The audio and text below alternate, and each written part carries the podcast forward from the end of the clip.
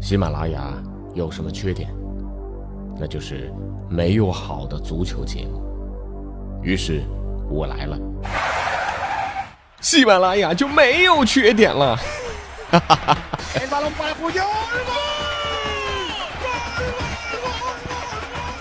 我是俊君，喜欢足球，听足球欢乐多。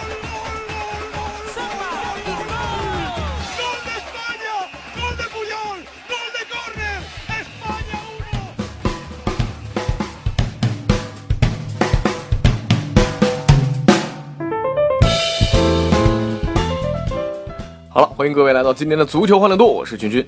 呃，刚刚过去的这些天啊，什么最火啊？没错，那就是千呼万唤始出来的 iPhone 七。那但是呢，我还得再说一遍，叫做千呼万唤始出来。有人说你这说话太不客气了，对不对？但是大家确实会发现，这新手机一出来，大家说，哎，这没有亮点呐，啊，跟现在有什么区别呀？啊，大家都在吐槽啊，各种失望，各种不会买。但是没过多久，你还真的会发现，很多人就拿着新一代的啊这个苹果手机。感觉咱们中国的果粉啊，特别像一种人，像什么呢？像咱们中国男足的球迷呀。啊，这当然是玩笑话了。当然，如果说要跟这个啊苹果手机发布来拼拼人气的话，那礼拜六的曼彻斯特德比当然算得上是一个。这场德比啊，在全球有一百九十多个国家和地区进行了直播，超过九亿人看了比赛，两队阵容身价合计超过六亿英镑啊！这还不算伊布的，因为自由转会他都没加进去。呃，当然这个内容很多了，我呢今天重点只想说说啊，这个在这个刮目相看的对决当中的瓜迪奥拉。呃，瓜迪奥拉来到英超之后呢，曾经说过这么一句话啊，说我来到创造足球运动的国家。并且相信必须做出一点放肆的改变。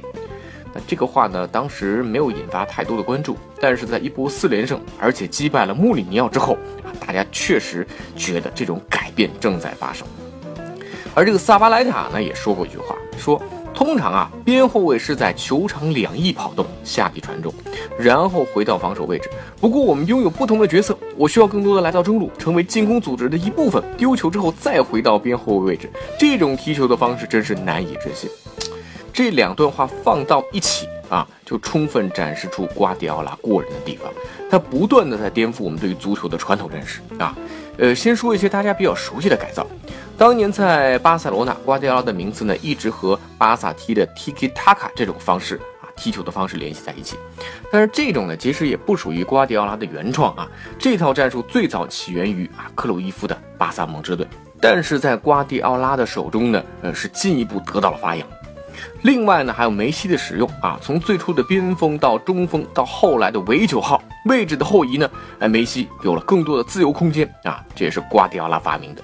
确实，这种改造不仅使得啊梅西呢不再陷入对方的重重包围当中，而且也是最大程度的开发了梅西在进攻组织方面的才华。而来到了拜仁之后呢，哎啊又把托马斯穆勒改造成了这种啊伪九号战术的核心人物。另外大家会发现啊，什么这个四二三幺、四二二二、四幺四幺、四幺二幺二，什么三四三这些阵型啊，甚至呃不太让人理解的二三五阵型啊，瓜迪拉都用过。另外还有对于门将的使用啊，瓜迪奥拉来到曼城之后，最大的也是最引发争议的一招，就是弃用了英格兰代表队的主力门将哈特啊，这是一个在英格兰全岛看上去都是极其优秀的门将，但是瓜迪奥拉就是不用，为什么呢？因为他对于门将是有特殊要求的。那最后呢，他从巴塞罗那挖来了布拉沃。而这种颠覆性的啊，在我身边的朋友当中呢，有这样讲法的，说啊，瓜迪奥拉第一次发明了啊，十一个人踢球，这也是瓜迪奥拉对于足球来讲非常颠覆性的一个变化。通常大家对于门将的理解就是你待在门里把门守好就行了，而在瓜迪奥拉的帐下，门将充当起了攻防转换当中非常重要的一个核心的地位。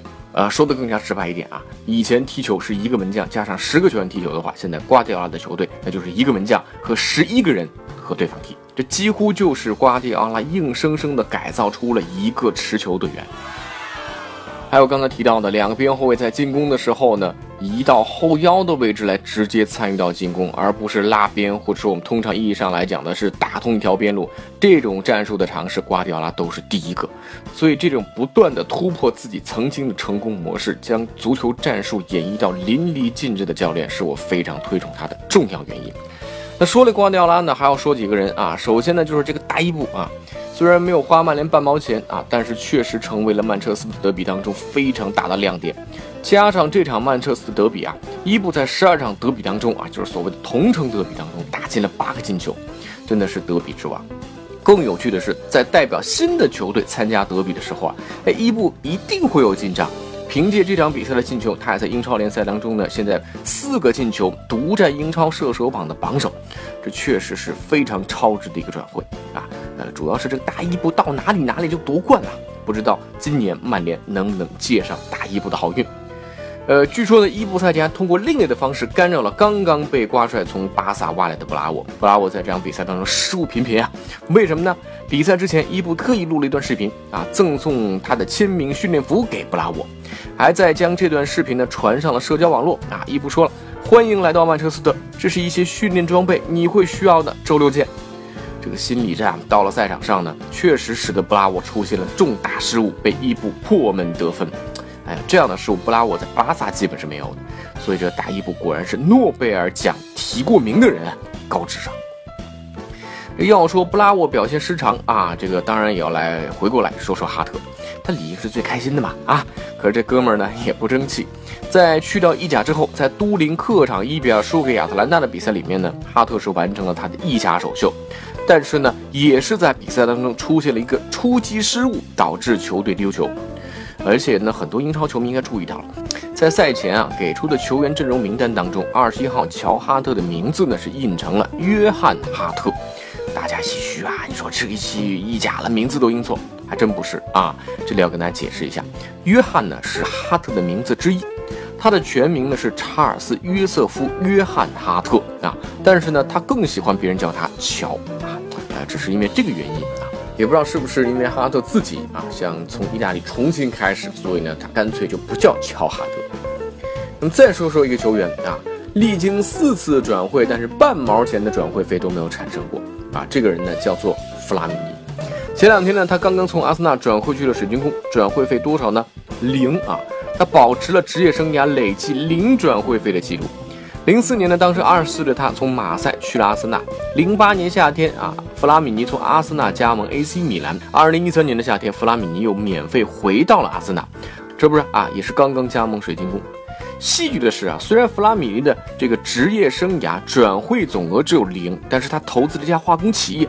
这个化工企业的市值已经突破了两百亿英镑，所以弗拉米尼是一个转会市场零身价的名副其实的土豪。人生有的时候就是这么的奇葩。那最后呢，我们再来分享一下足球的温暖。德甲小球会达姆施塔特呢，将在未来一年里，在球场名称当中加上一个球迷的名字。球队主场伯伦法托默克球场呢，将在未来一年被叫做伯伦法托乔纳森黑尔莫斯球场。这是为了纪念已经去世的达姆施塔特的著名球迷乔纳森·黑尔莫斯。那今年三月份呢，啊，这位球迷呢因为恶性脑瘤去世，年仅二十六岁。